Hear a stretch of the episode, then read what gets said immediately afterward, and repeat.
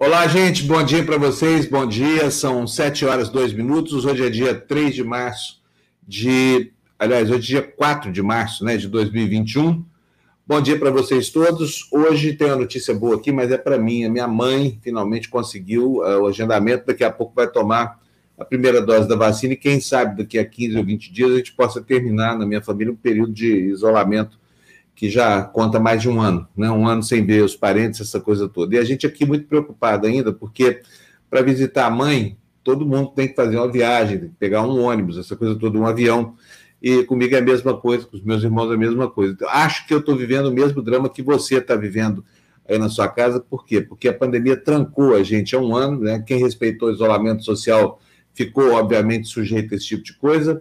E, e, o problema é que agora, a essa altura do campeonato, com o Nero, né, que é o Bolsonaro colocando fogo na Roma chamada Brasil, fica muito difícil a gente saber quando é que vai ter condição de sair na rua, pelo menos, para, enfim, quando a gente vai poder ver as pessoas como sendo infensas ao toque, como não mais como uma ameaça, mas, enfim, como é, elementos de um ambiente social alegre, que a gente possa conviver, tocar as pessoas, beijar e tudo mais. Está todo mundo com muita saudade disso, né? Eu também estou, eu acho que você também está que, que solidão que tem sido essa Covid, né?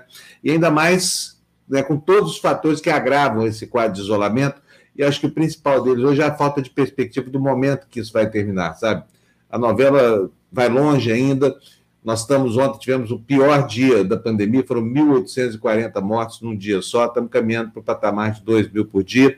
O mundo reduzindo a Covid em 6%, o Brasil batendo recorde atrás de recorde e a política brasileira não permite antever também uma saída, ou seja, está tudo dominado e a sensação é de completo desalento, né? porque quem cumpriu a sua parte nesse processo todo está se sentindo prejudicado, porque expectativas que não acontecem, a gente está sempre esperando, esperando, esperando, o mau comportamento das pessoas, o mau comportamento do presidente, o mau comportamento do Congresso, muitas vezes o mau comportamento até da Justiça faz com que a gente não tenha esperança nenhuma em ter de volta tão cedo aquela vida boa que a gente tinha e nem sabia que era tão boa antes da pandemia, né?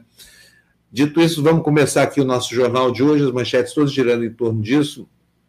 Enfim, da tibieza dos nossos políticos em enfrentar essa, essa situação, do desespero dos governadores e dos prefeitos, que estão recebendo duas, dois tipos de pressão: uma para fechar tudo, pressão é, justa da ciência, da, da Organização Mundial de Saúde, enfim, existe uma pressão pelo fechamento que brota principalmente dos números catastróficos né, que saem todos os dias dos boletins diários da Covid. E uma pressão também grande do outro lado de comerciantes, de empresários do comércio, do setor de serviços, que estão desesperados porque não vem também perspectiva de manter seus negócios no curto prazo. O que está faltando? Auxílio emergencial e ajuda para as empresas. É tudo que o Brasil precisa para parar por alguns dias, mas isso só vai resultar em alguma coisa concreta se houver um presidente com juízo é, conduzindo a nação para um lugar seguro. Não é o caso desse louco, desse Bolsonaro aí, que a cada dia que passa nos coloca numa situação pior. Bom, vamos lá. Deixa eu dar bom dia aqui. Quem chegou primeiro hoje aqui foi o Edson Alves. Edson, bom dia para você. Está dizendo assim, Fábio, tem como apoiar a TV Democracia com boleto? Não tenho cartão de crédito, ninguém é louco de me dar um. Para mim também, viu? Os boletos começaram a, a, a, assim, a água começou a ultrapassar o DIC, né, Edson? Gosto do trabalho de vocês, embora nem sempre posso ver ao vivo. Edson, eu te agradeço, tem sim. Eu vou, eu vou passar para você, eu peço para você escrever para mim aqui no meu e-mail, porque eu vou passar todas as formas de contribuição, né? E nós temos na, na, na nossa página, é democracia.tv barra apoie, se eu não me engano, te confirmo daqui a pouco, vamos lá, várias soluções para você nos ajudar aqui, tá bom? Agradeço a sua vontade e a sua preocupação, Edson. Uh, André Luiz Araújo está dizendo aqui, bom, dando bom dia para nós. Mesmo com todas as dificuldades e desafios que atravessamos, desejo uma ótima quinta-feira. Tamo junto. Muito obrigado. André Luiz Araújo também chegou cedinho aqui, está aí, nos mandou R$ 27,90. Que dia maravilhoso, começando assim, uma doação desse tamanho. André Luiz, obrigado para você. O que, que ele diz aqui? Mesmo com todas as dificuldades e desafios que atravessamos, desejo uma ótima quinta-feira. Muito obrigado, muito obrigado. Lília Dantas também chegou cedaço aqui. Fábio Luz Florestan e todos que fazem, desse, é, é, fazem parte desse excelente noticiário. Bom dia, bom dia para você também, Lilian. Rogério Matias está dizendo aqui para a gente: bom dia, povo da democracia. Infelizmente, os cientistas estavam com razão. O número de mortes diárias pela Covid aumentou. Pois é, vocês viram a entrevista do Nicoleles ontem para a gente no Tertúlio? Eu fiquei apavorado. Fiquei apavorado, muito assustado mesmo.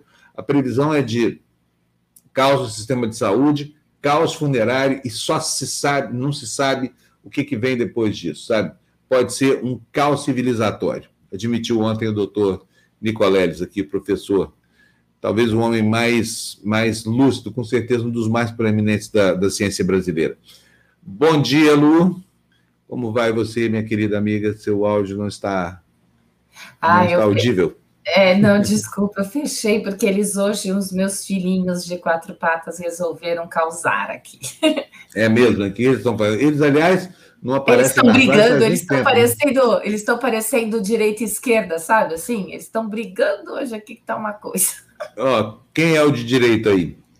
Ai, eu não sei, para olha uma coisa que eu vou precisar começar a observar. Vou começar a observar. Ótima colocação, Fábio. Quem é, é o de direita e esquerda? Depois eu te falo. Tá bom. Olha um de esquerda aqui, ó. Florestan Fernandes, o homem, o mito. Não, mito não. mito não, é. não Por favor, não. Dia, por favor, não. É. Deixa eu acertar aqui. Minha, e eu ia falar minha, isso, Floresta. enquadramento, porque é, eu tive não um cortar sua cabeça. No, no, sinal, agora não sei se está melhor, porque. Está é, ótimo, Floresta. Melhorou. Tá maravilha. Então, Melhorou Fábio, hoje, hoje é um dia, é outro dia daqueles que a gente acorda chorando, né? É, entristecido, revoltado, né? E são mais de 1.100 mortos uh, entre médicos e enfermeiros e pessoal da saúde que está na frente do, do tratamento da Covid. São pessoas que estão trabalhando no limite. No limite, Fábio, é uma coisa desumana. Uh, e aí a gente vê o Conselho Federal de Medicina, né, falando aquelas bobagens, né, o, o pessoal está no limite uh, do estresse, isolados porque não podem ver as famílias, passam uh, uh, 24 horas por dia quase vendo pessoas sofrendo, morrendo, uh, falta de equipamentos, falta de lugar para internar as pessoas. Estava ouvindo agora há pouco uma enfermeira dizendo que ela não chora na frente dos colegas, porque não pode mostrar fraqueza, mas que vai para o banheiro chorar e que muitas vezes ela tem feito isso durante os atendimentos e quando está em casa sozinha, porque é um, realmente é, é uma crueldade o que esse presidente está fazendo com a população brasileira, não só levando as pessoas à, à morte, né, à contaminação, né, por, pela pela insistência no negacionismo, pela insistência em dizer que é uma gripezinha, pela insistência em falar que não é para fechar uh, as cidades, né? Ou seja, ele foi uh, durante todo o tempo contra a corrente, jogando o país no precipício, jogando o país nesse, nesse buraco que nós estamos, né? E o, o, o doutor Miguel uh, Nicoleles, que você estava uh, falando agora, Fábio, apareceu ah, depois de muitos e muitos anos no Jornal Nacional, porque ele não dava entrevista para a Globo, porque ele achava que a Globo uh, tinha uh, produzido, ajudado a produzir o impeachment né, e toda a crise política que o país foi uh, guiado, né, foi levado né, por conta da, da maneira como uh, as emissoras de TV, principalmente a Rede Globo, uh, usaram né, uh, os movimentos de 13 eh, de julho, né, que desembocaram nesse fascismo, nesse, nesse governo desastroso, né, e que a gente não sabe agora como se livrar dele, né, Fábio? Porque ele faz tudo o que quer, tudo o que quer, tudo, tudo que você possa imaginar ele faz e nada, nada, nada acontece, nada nada. Né? Ninguém tem peito de fazer nada uh, para evitar essa tragédia. Acho que o Tasso Gereissati tinha toda a razão quando disse que tinha que parar esse monstro. Né? E, e a gente vê que o Congresso está de mãos atadas, a gente vê que parte da justiça está atrelada a ele. Né? Agora, o Eduardo Moreira está né, tá na primeira página lá do, do, do Brasil 247. Ah e do UOL, né, dizendo que uh, essa mansão do Flávio Bolsonaro vale muito mais do que 6 milhões de reais. Né? Eu não moro em Brasília, mas eu, eu imaginei isso também, sabe, Fábio? Eu sei que ali as mansões são muito caras, muito. Ou seja, ele está lavando dinheiro na compra desse imóvel também. Né? Agora, é um descaramento, né? em plena pandemia, com pessoas morrendo, se contaminando, o país parado, numa crise econômica, o sujeito envolvido com esquemas dentro da Assembleia Legislativa, escondendo uh, miliciano que trabalhava Dá no uma entrevista dele, para o Guardian. Escondendo... Opa, desculpa, na capa peraí, site, eu aqui, essa aqui é culpa minha. A segunda viu? entrevista mais... Peraí que é, eu coloquei aqui o Nicoleles aqui para a gente ouvir, Uhum. E acabei atrapalhando você, desculpa, Floresta. Não, então, e aí ele vem e tem um desplante de, de fazer esse negócio, né? E o pai dele comendo um leitão com um grupo de pessoas e fazendo festa. Mas vamos ouvir o, o Nicoledes, que é melhor. É, bom, ontem, ontem a gente no Tertúlio entrevistou o professor Nicoledes, há muito tempo que eu vinha querendo já falar com ele, porque ele tem feito alertas muito consistentes. Ele é um homem que talvez seja o maior, o cérebro mais coroado da ciência brasileira, respeitabilíssimo no Brasil, fora do Brasil. Ele sabe o que fala e tem dito coisas, tem feito previsões com base científica, que são apenas extrapolações daquilo que a realidade já nos mostra, que tem uma base estatística. A gente já pode prever o comportamento da doença a partir dos dados que ela, que ela vai gerando. E o Nicoleles há meses vem avisando que o comportamento do brasileiro é insidioso, que está errado, que isso ia nos levar a um colapso sanitário muito grave e agora acabou acontecendo.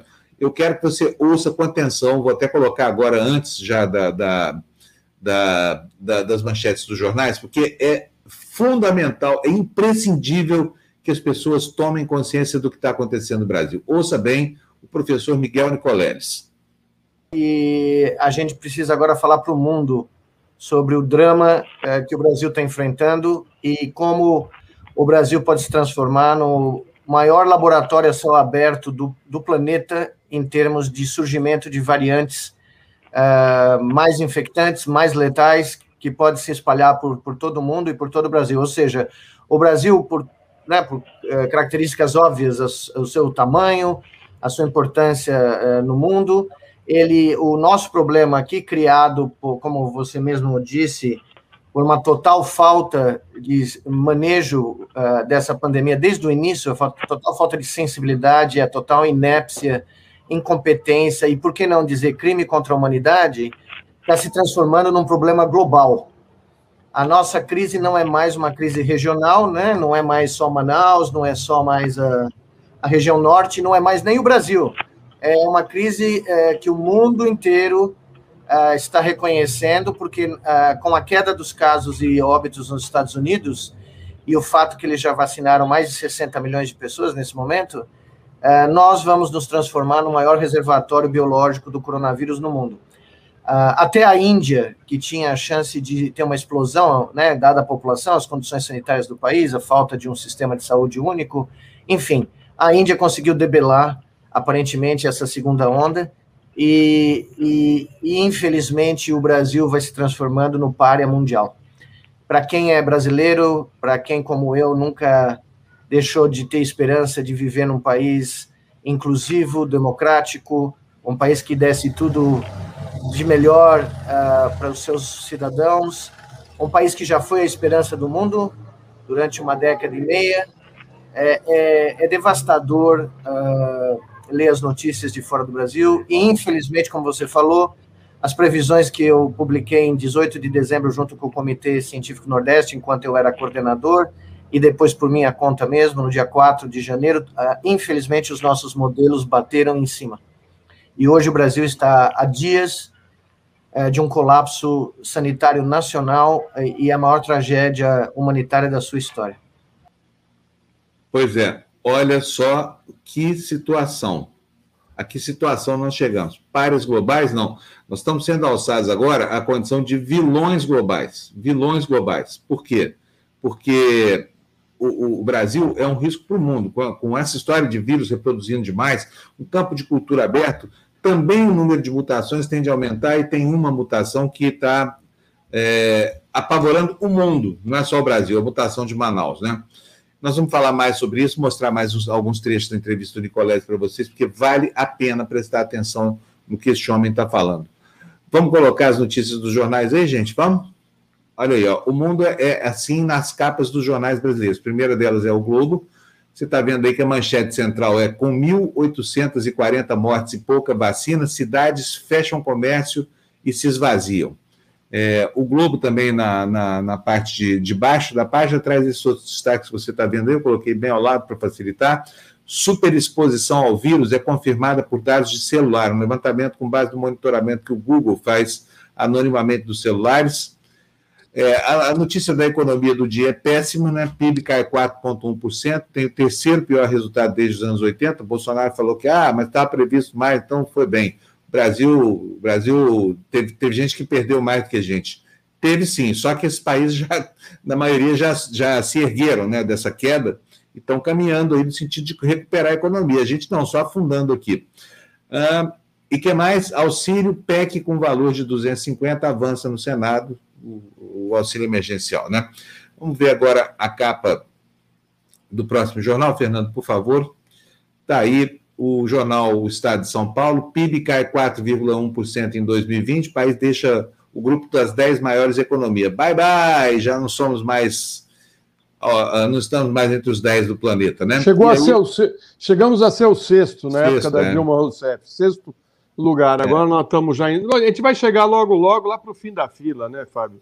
E ah, é, é incrível, porque eles vêm com essa conversa que o neoliberalismo, o Estado mínimo, vai ajudar, né? É, e aí eles vão tirando recursos é, dos investimentos públicos. O que a gente vê, né, Fábio, é que dinheiro privado não está entrando na economia, ou seja, nós estamos zerados, não entra dinheiro nem do setor público nem do privado, né? E o neoliberalismo dizia que ah, o Estado mínimo ia atrair ah, ah, investimentos privados, né? Estamos aguardando isso, ó, desde o Temer, e nada, zero. Né? E ninguém vai pôr dinheiro nesse país, você acha? Quem vai pôr dinheiro nesse país, como diz o Jamil? É, quem é que vai botar dinheiro aqui? Quem é que quer qualquer coisa com a gente aqui, né? Somos vilões do mundo. Uh, bom, põe na tela grande, por favor, Fernando. Aí. Senado aprova texto base da PEC do auxílio emergencial, destaque do Estadão. Senado aprovou com 62 votos a favor e 16 contra em primeiro turno, texto base da PEC que recria o auxílio emergencial, destaque do Estadão. Vamos para o próximo, Fernando, por favor. Está aí manchete da Folha de São Paulo. São Paulo terá fase vermelha. País perde mais 1.840 em 24 horas. É desalentador, hein, gente? Fala sério. O duro, Fábio, é que você vai lá para o interior de São Paulo e tem prefeito querendo maneirar. Você já viu isso? Está sabendo já. disso? Estou um sabendo. cara.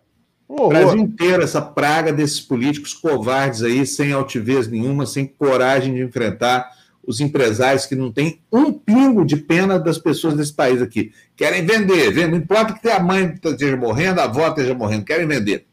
Bom, me dá aqui a, a manchete, Fernando. Beleza. Olha, outros destaques da Folha de São Paulo, esse caso escrachado de censura do governo federal, né, contra dois professores da Universidade Federal de Pelotas, né? A manchete é: governo censura professores por desapreço ao presidente. Lá tem que ter apreço a um traste desse aí. Aqui no meio da página, é, pacientes vão à justiça para tentar obter leitos em terapia intensiva. Outro destaque da Folha de São Paulo: com o aumento das internações e mortes por Covid-19, a escassez de leitos em vários estados, pacientes estão recorrendo à justiça em busca de vaga em UTI. Também tramitam ações coletivas impetradas por promotores e defensores públicos. E aí? Aí nós vamos, nós vamos é, judicializar a Covid no Brasil? Não vai dar.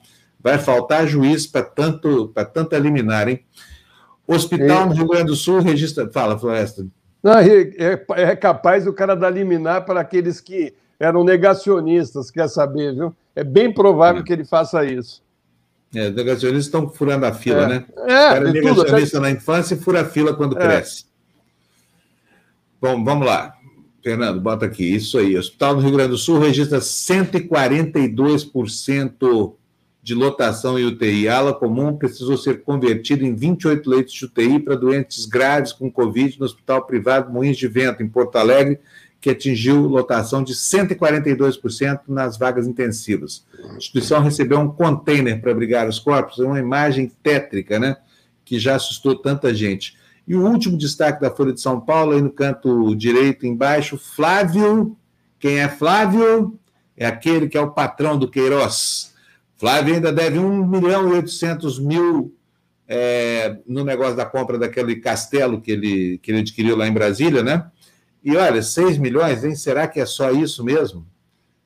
Fábio, será, será que o cara é tão é, acostumado? Esse acontece o seguinte: ele, ele depositou, né, o que foi constatado, 1 milhão e 200 na conta do vendedor, né? Que, aliás, é ligado a uma juíza que é ligada ao Noronha, né? Aquele juiz lá do Rio de Janeiro que você conhece bem, né?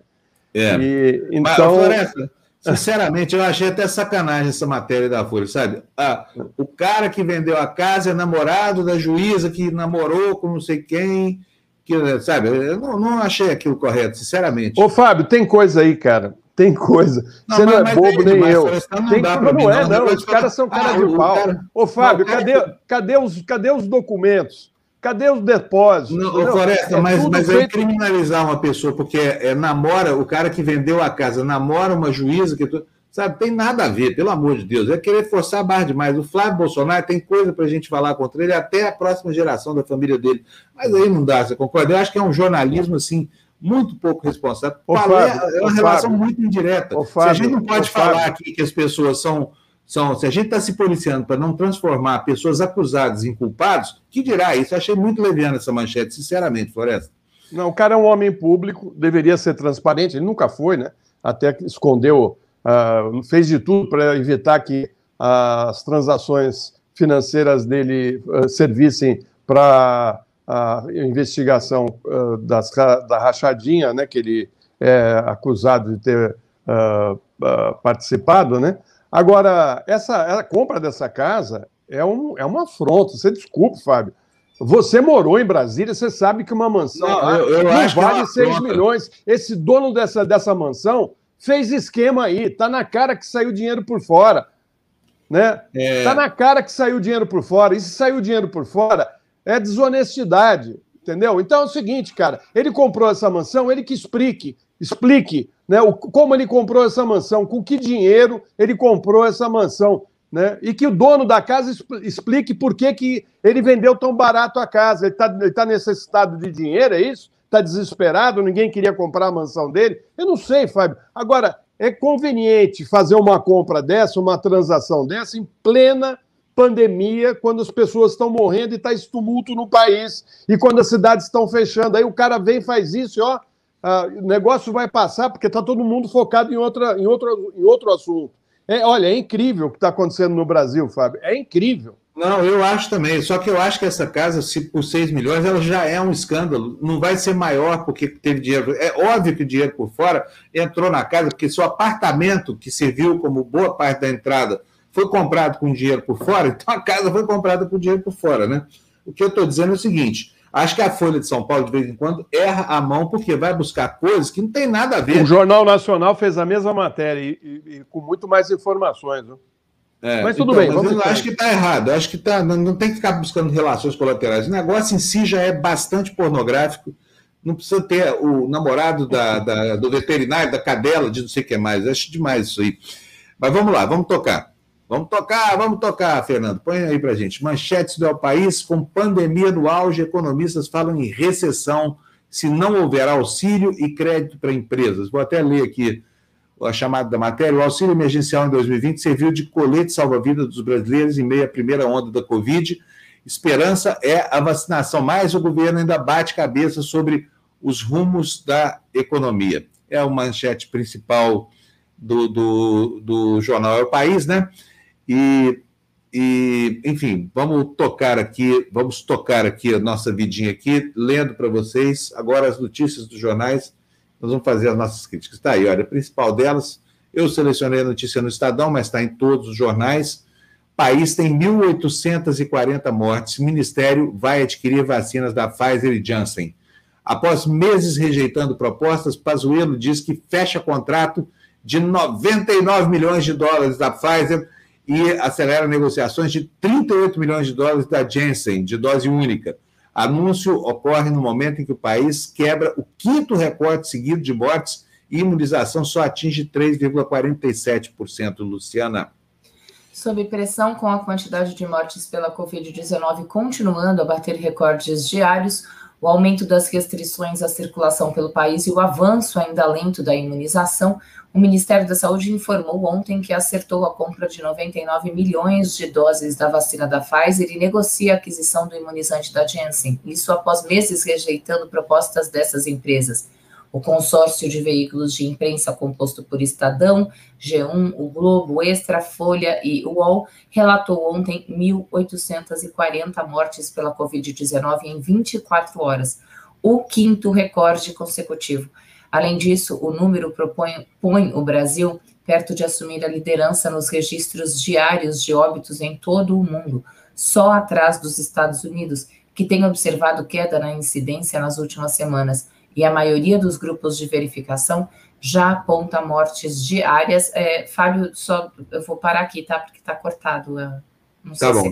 Beleza. Não, já demos a notícia também. Falha minha aqui, desculpa, Lu. Floresta, quer comentar? 1.840 Olha, mortos. Pois é, Fábio. O, o, até tem um número aí estranho. Tem, uh, acho que o dado da, do Ministério da Saúde é maior, né? Da é 1910. Maior. 1910. 1910. É. Então, assim, de qualquer maneira, é assombroso, porque nós chegamos agora uh, próximo dos 2 mil mortes por dia. Né? Isso mostra né, o descaso de governantes no país, né, de prefeitos. É, a gente mostrou aqui na TV, né, Fábio? Aquela secretária lá de Porto Seguro. Isso deve uh, existir em várias cidades do país. Você vê que o Nordeste é uma região que paga um preço alto, né, eh, por conta desse eh, descaso, porque na realidade eles vivem de turismo, né, e aí fazem de tudo para não fechar as pousadas, os hotéis, os uh, restaurantes de frente para o mar, né. Agora você vê que uh, os governos estaduais às vezes não conseguem uh, controlar isso, né, porque ele não tem como controlar, né? não tem nem o apoio do governo federal, né?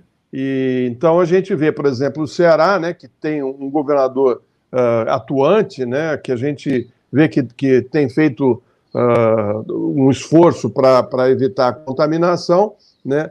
O Ceará é um estado que tem problemas e, e esses problemas uh, vêm por conta do turismo que continua a, a, a funcionar né? E aí a contaminação vem, inclusive por falta daquilo que eu, eu falo desde o começo da pandemia.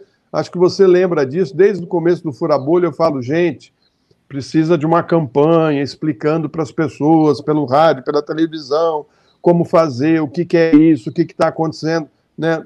Nada aconteceu. Agora as pessoas estão falando isso, repetindo isso, né? que o próprio Nicoleres está falando isso, né?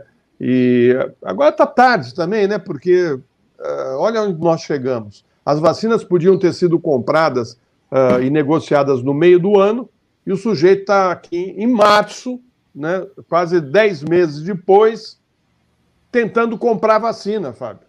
Né? Quer pois dizer, é um descaso, né? Um descaso. Começou agora, aquilo que deveria ter iniciado no ano passado. Ele rejeitou essas mesmas vacinas, oferecendo 70 milhões de doses para o Brasil. Faz seis, sete meses isso, esse sujeito aí, que é, aliás, é um sujeito debochado e muito desrespeitoso, Pazuello, viu?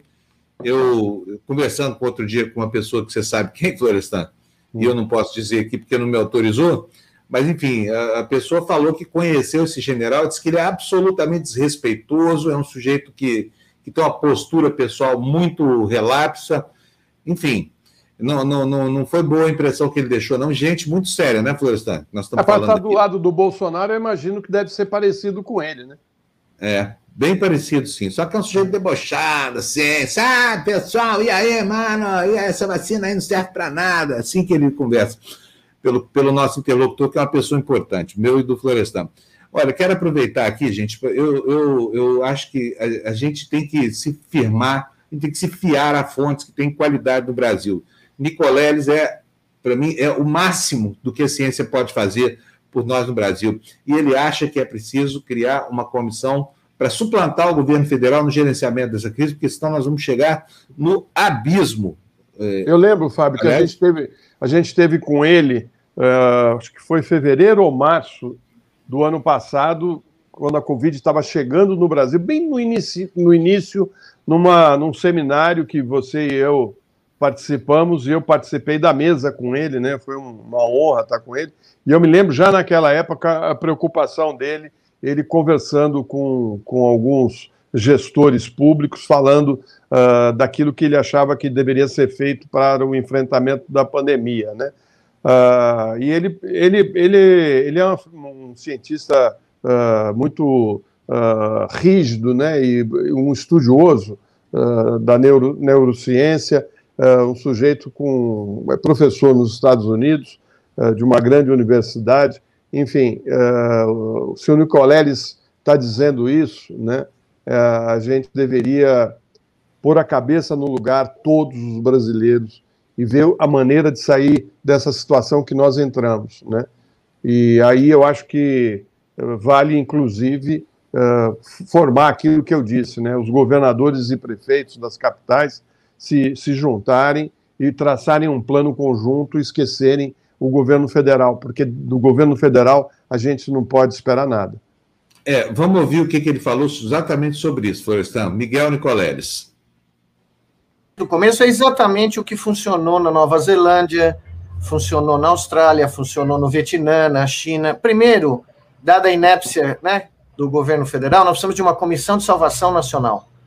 Uma comissão uh, independente do governo, com uh, os governadores, com a Associação de Prefeitos, a sociedade civil, o Supremo, o Congresso, a comunidade científica para basicamente tomar o controle da situação e criar um estado maior de, de guerra. Nós estamos numa guerra, há um ano nós estamos numa guerra biológica. Não é uma invasão de um, de um outro país, mas é equivalente. E, e você não combate uma guerra, um inimigo externo, sem um estado maior de combate. E nesse momento, as Forças Armadas uh, brasileiras de combate à pandemia se chama ciência. Tá? Então, você teria que ter uma comissão nacional. Depois, você teria que ter imediatamente decretado no país um lockdown nacional de 21 dias. Lockdown de verdade, tá?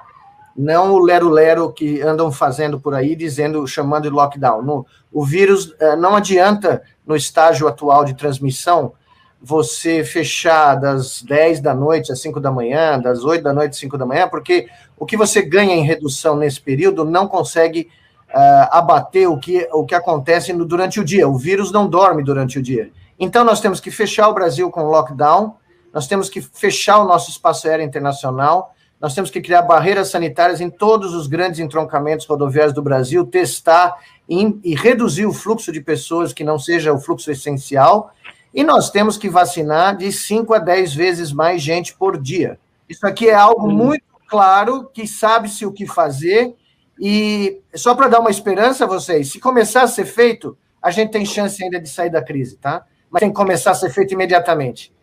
E se o Doutor governo Nicoleles. fazer, se o governo federal não vai fazer, a sociedade civil brasileira tem que fazer. É a nossa, é, nós estamos numa Stalingrado, tá? A minha metáfora nesse momento é a seguinte: somos uma Stalingrado. O inimigo nos cercou.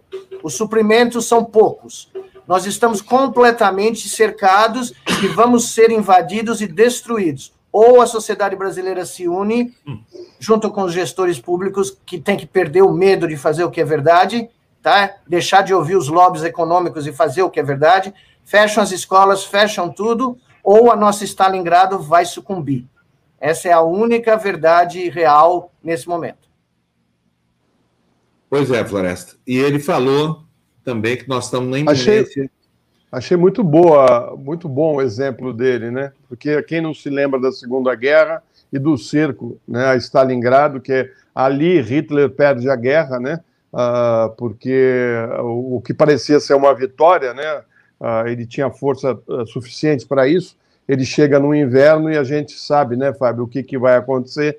Os, o, a população é, é recuada, né, espaço para os nazistas entrarem em Stalingrado, mas não encontram nada, não encontram alimento, não encontram nada né, na cidade, e ali eles vão começar a ter a derrota por conta do frio, do inverno rigoroso, né, e assim uh, que eles acabam, os soviéticos acabam tendo uma vitória significativa que vai impactar né, uh, a guerra e vai levar a um processo de, de vitória do, dos aliados. Né? Ali em Stalingrado, acho que o, Hitler perdeu a guerra. Ou seja, ele está dizendo o seguinte: quando tudo parece uh, que não tem mais jeito, né? é isso que o Nicolete está falando. Tem jeito, sim, vai ser duro, vai ser difícil, mas nós temos que agir uh, coordenadamente para poder vencer esse vírus. Né? Esse vírus mostra o quanto nós somos frágeis, como o ser humano é frágil, né, né Fábio?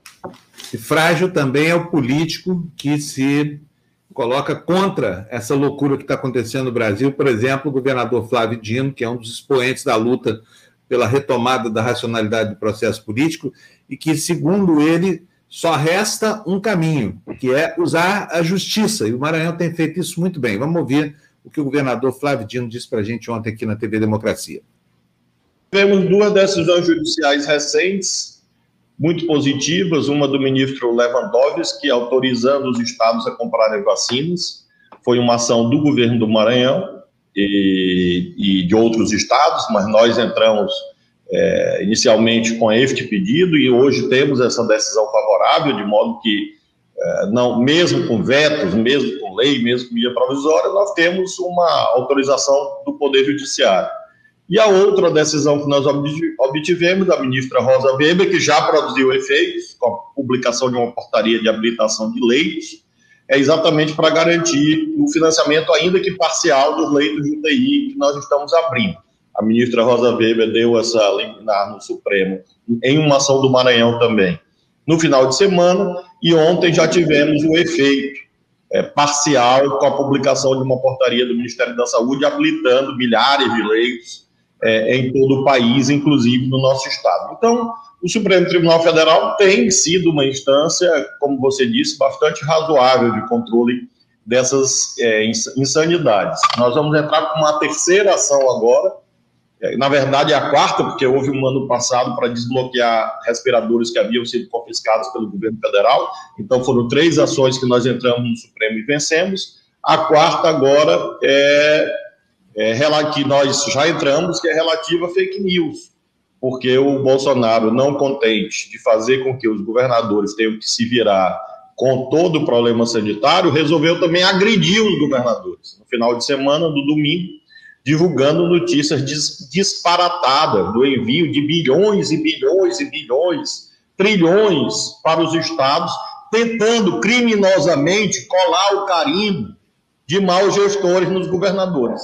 Então, além de enfrentar o coronavírus, este caos sanitário, nós ainda temos que enfrentar esse método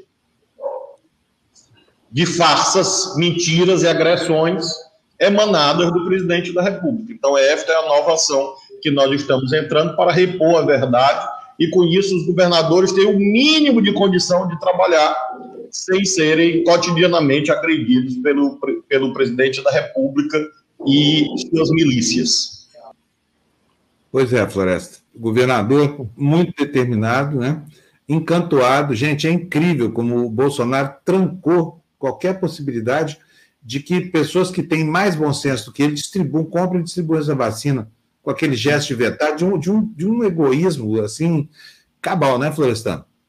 Pois é, o, o, Flávio Dino, pelo menos, ele é corajoso, né? ele vai para cima, certamente sofre retaliações do governo federal, né, uh, porque os governadores ficam uh, muito dependentes dos recursos federais e uh, você sabe que você governar tendo dificuldades na relação com o governo federal, isso vai impactar na sua administração. Né? Recursos que são atrasados, dificuldades para passar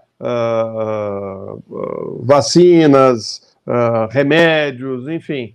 Uh, e o Flávio Dino vai para cima porque não está dando mais mesmo, né? E ele, com a experiência dele como juiz, né? Ele, ele sabe direitinho o caminho, pelo menos na área da justiça, como ele pode uh, enfrentar né, o descaso desse governo com relação à, à, seriedade que deveria ter no combate a essa doença. É, agora, Florestan, corajoso mesmo é o Edinho Silva, viu? Não estou falando que o Flávio Dino é menos corajoso que ele, mas esse teve uma situação assim, limite lá na cidade dele, todo mundo sabe, né? Araraquara, que eu chamo aqui de Agagacágua.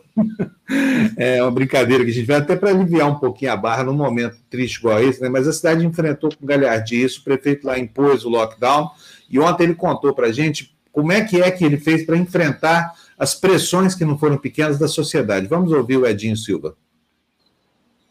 Chamei os empresários, chamei quem conhece a estrutura de um município, é a associação comercial, a sindicato comércio varejista, é, sindicato dos bares, hotéis e restaurantes, é sindicato é, do, dos contabilistas, que tem uma, uma capilaridade grande, porque eles acabam dialogando com a pequena e média empresa. Fui chamando e chamei também os sindicatos dos trabalhadores.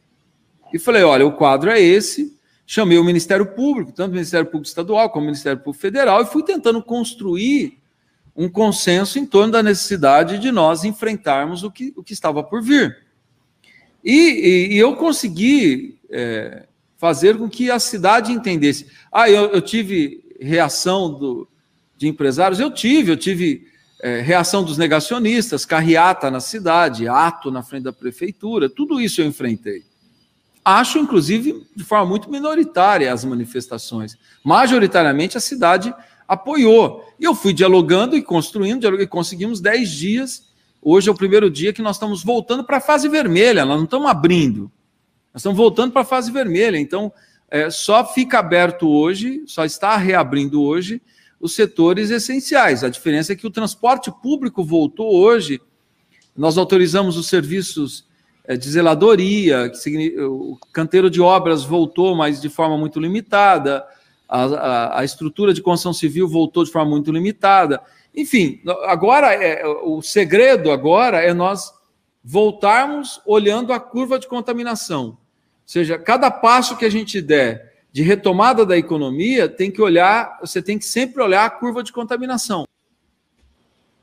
Tá aí, Florestan.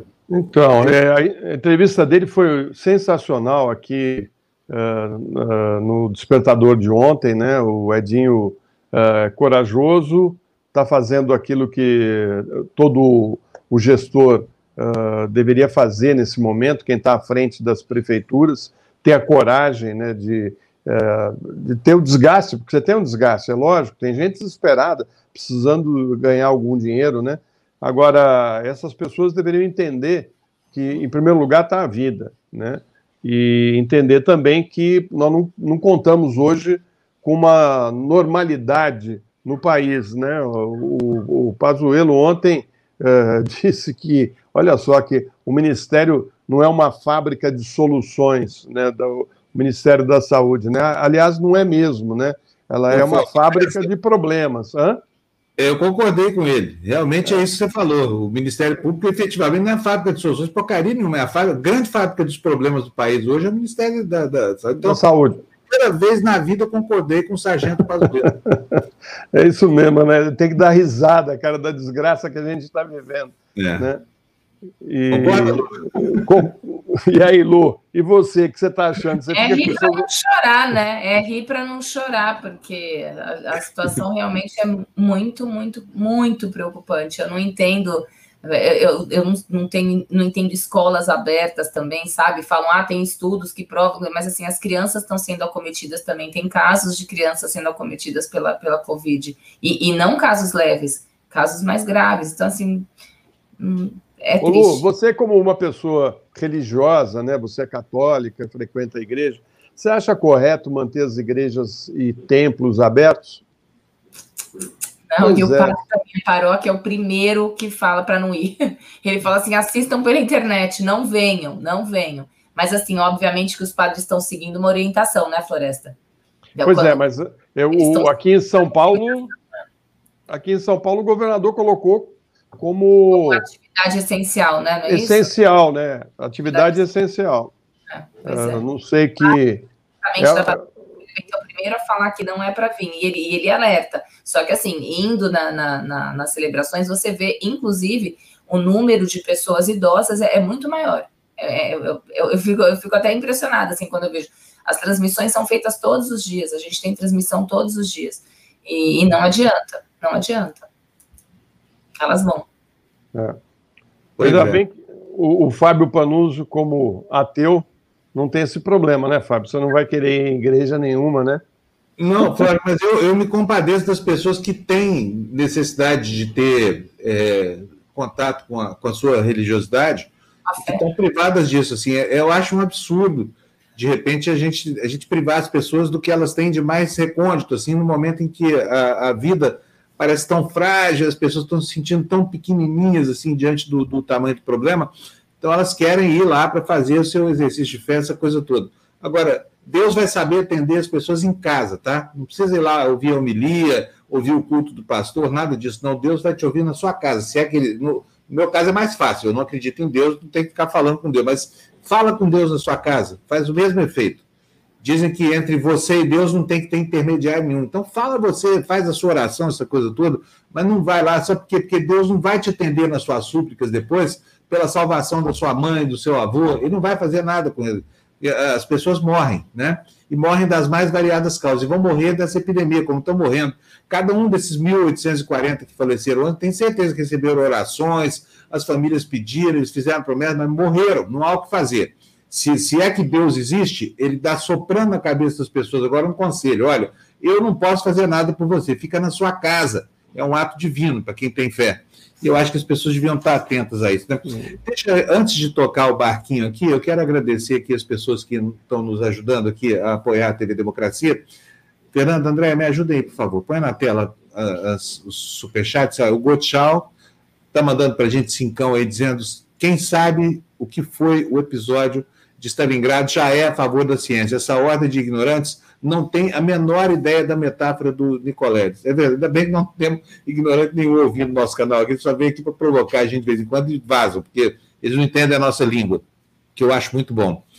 É, Vânia Araújo dos Santos mandou um super sticker de cincão. Muito obrigado, Vânia. Muito obrigado, Biase, também pela sua doação diária.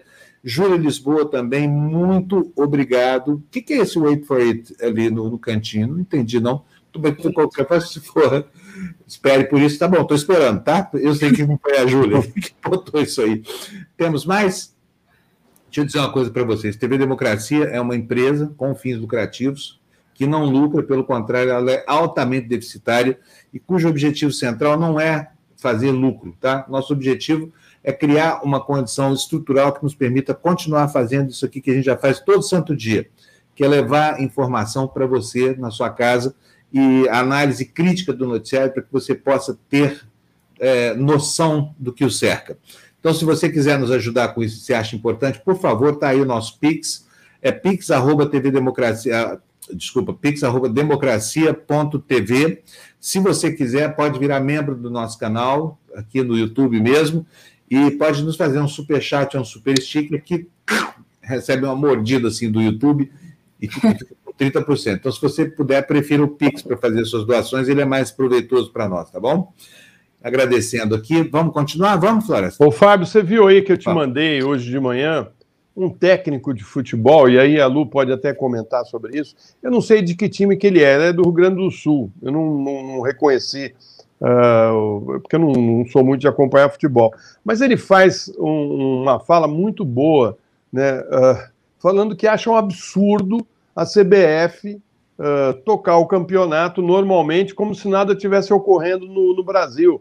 Né? Já, já lançou aí a tabela do próximo campeonato brasileiro, com times do Sul viajando para Manaus, de Manaus para o Ceará, do Ceará para Goiás, do Goiás. Ele falou assim, gente, são jogadores que têm famílias, que têm né, toda a comissão técnica, quer dizer, realmente é uma coisa de doido, né, Fábio? É, ele tem razão de estar indignado com isso. Né? Quer dizer, será que não tem, não cai a ficha de ninguém? Eu queria até saber da Lu o que, ela acha disso. Porque tá. Uh, e lá, e no estado que está tão, tá tão preocupante, tão quando a gente sabe, né? São 18 estados aí, né, que estão em situação preocupante, mas lá também, né? A gente viu o noticiário nos últimos dias. É, é, difícil, viu, Florescer? É muito difícil. A gente também não entende como é que não pararam os campeonatos. Né? Eu falo isso assim com dor no coração, porque eu passei isso na pele.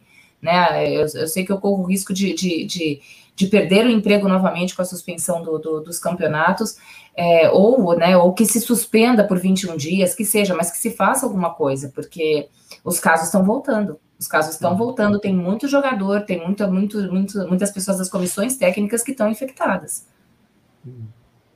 Pois é, mas eu vi o apelo dele, eu gostaria muito de reproduzir aqui, mas é do Premier, nós não temos direito autoral para ter uma autorização, não vai dar, mas a postura dele foi uma postura muito séria. Fala, olha, gente, não é possível, sabe?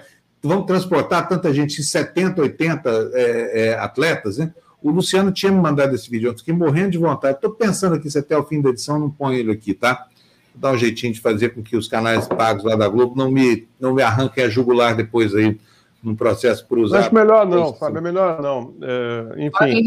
Não. É, de repente, não se, risco, tiver, se tiver a tela, a gente lê a notícia, alguma coisa assim. É que, é que eu sei que o vídeo acaba sendo mais impactante, né, Fábio? É, o vídeo é muito impactante porque é um vídeo ajuizado, né? De repente o esporte não anda muito ajuizado nessa pandemia toda. É, o esporte é uma, é uma seara assim, muito parecida com a dos espetáculos, né? Teatro, essa coisa, só que é para grandes públicos, né? E não tem script, quando é honesto, né, Florestan? É verdade. Quando é honesto não tem script, quando tem script não é esporte, é roubalheira. Mas, enfim, os, os, o, mundo, o showbiz que aí habita o mundo do esporte, não está nada satisfeito com essas paralisações. E olha, e deram, é, preciso reconhecer, deram um jeitinho de sobreviver com o estádio vazio, porque os campeonatos continuaram, tem plateia, essa coisa toda, né? E agora, em alguns lugares dirigidos por loucos de pedra, tipo Brasil, assim, começa a ter de novo é, essa coisa de voltar com público para estádio. Agora, e os atletas, né? Nós vimos um atleta, hein, Lu, cair as pencas aí, times inteiros de, de basquete, de futebol, Exato. completamente.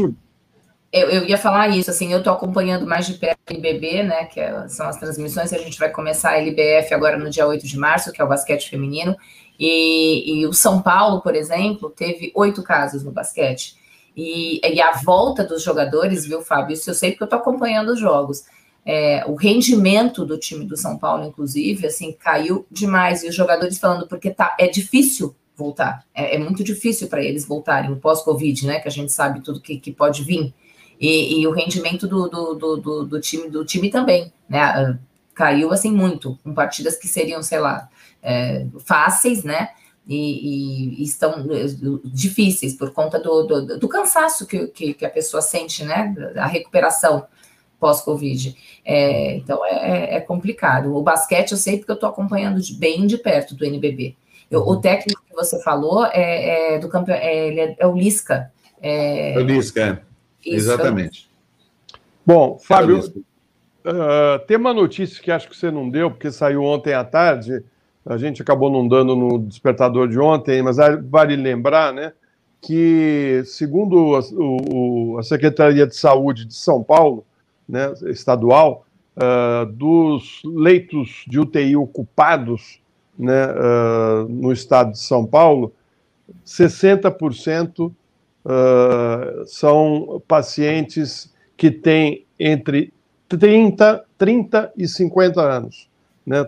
Uh, ou seja, a pandemia já não, não é mais uh, um problema só dos que têm mais de 70 anos, porque 60% uh, ah, das, das, das ocupações no, nas UTIs são de pessoas entre 30 e 50 anos. Né? Isso mostra, inclusive, que essa nova variante do vírus ela é muito mais letal e muito mais complicada. É, exatamente. Já foi o tempo. Oi, Lu. Não, desculpa, se você, como eu achei aqui, a, se você quiser a fala dele, a frase que é fortíssima que ele falou na entrevista da Globo, eu tenho separado aqui, se você quiser a gente pode é, ler, né? Do técnico. Lu, eu estou preparando aqui o switch, nós já vamos mostrar essa fala, ela é tá. muito importante, eu vou mostrar essa fala já já, então vocês esperem um segundinho só, a gente já mostra para vocês, tá?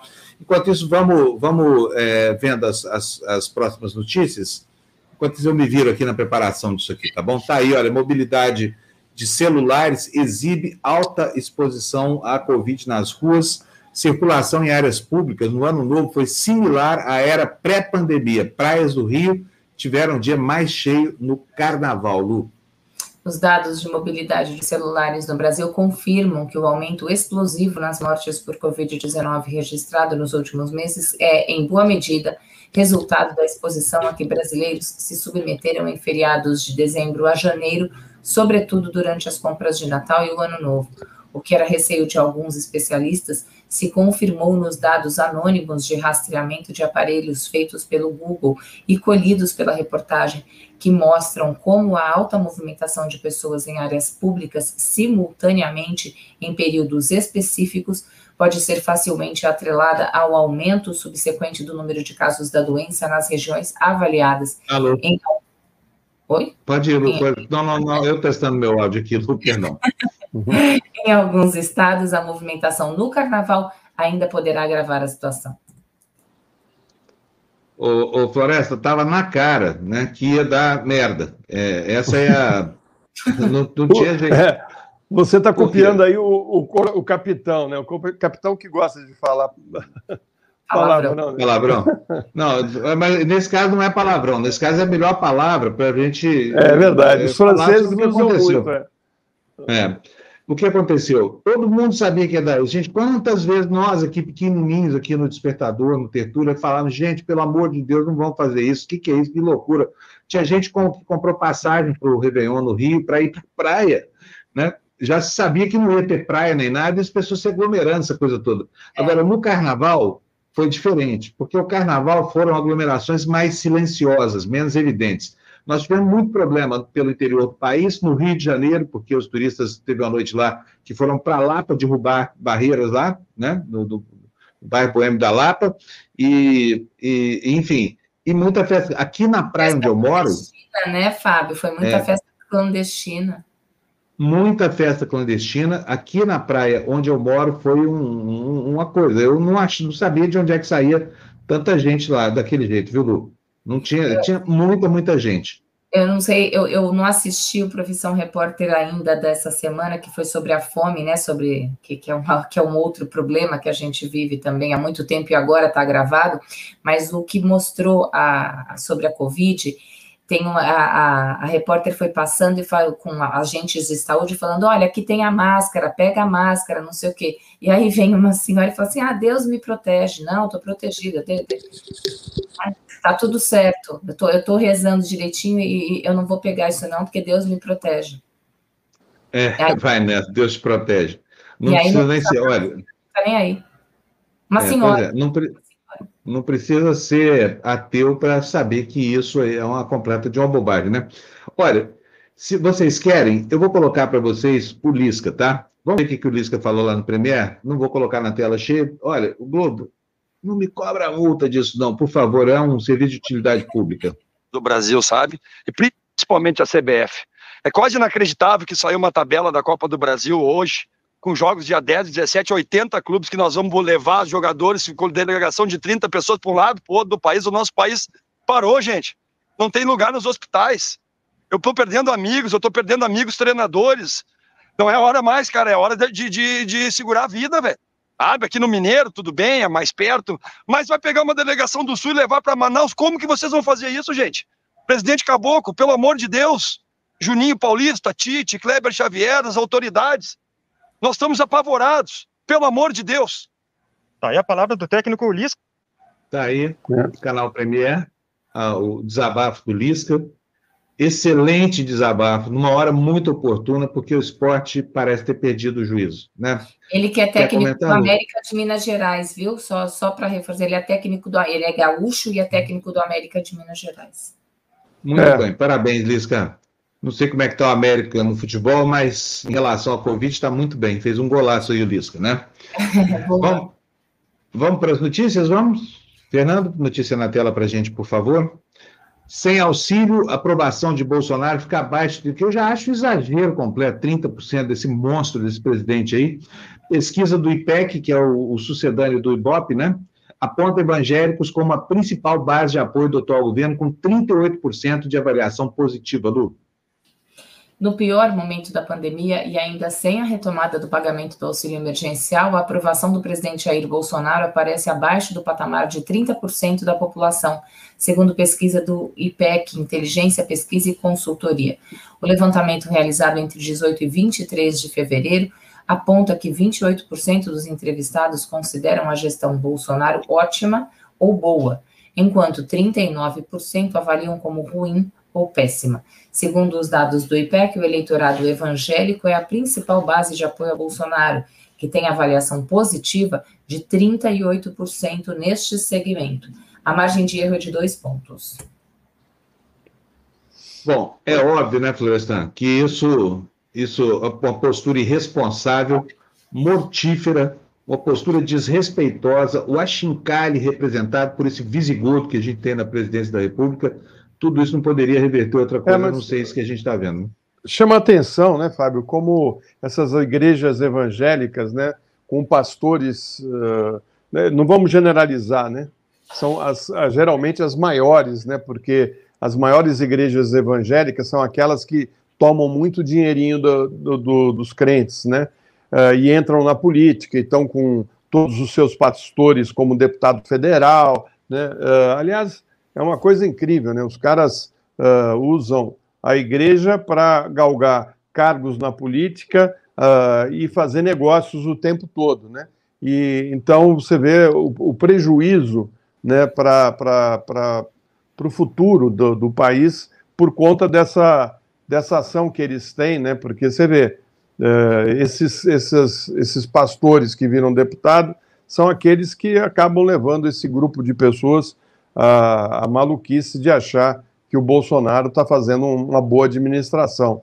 Né? Tá na cara, as pessoas estão até perdendo parentes e, e não estão se dando conta de que não é uma tragédia, não é uma coisa que vem do além, né, que tem muita responsabilidade daqueles que estão no comando do país.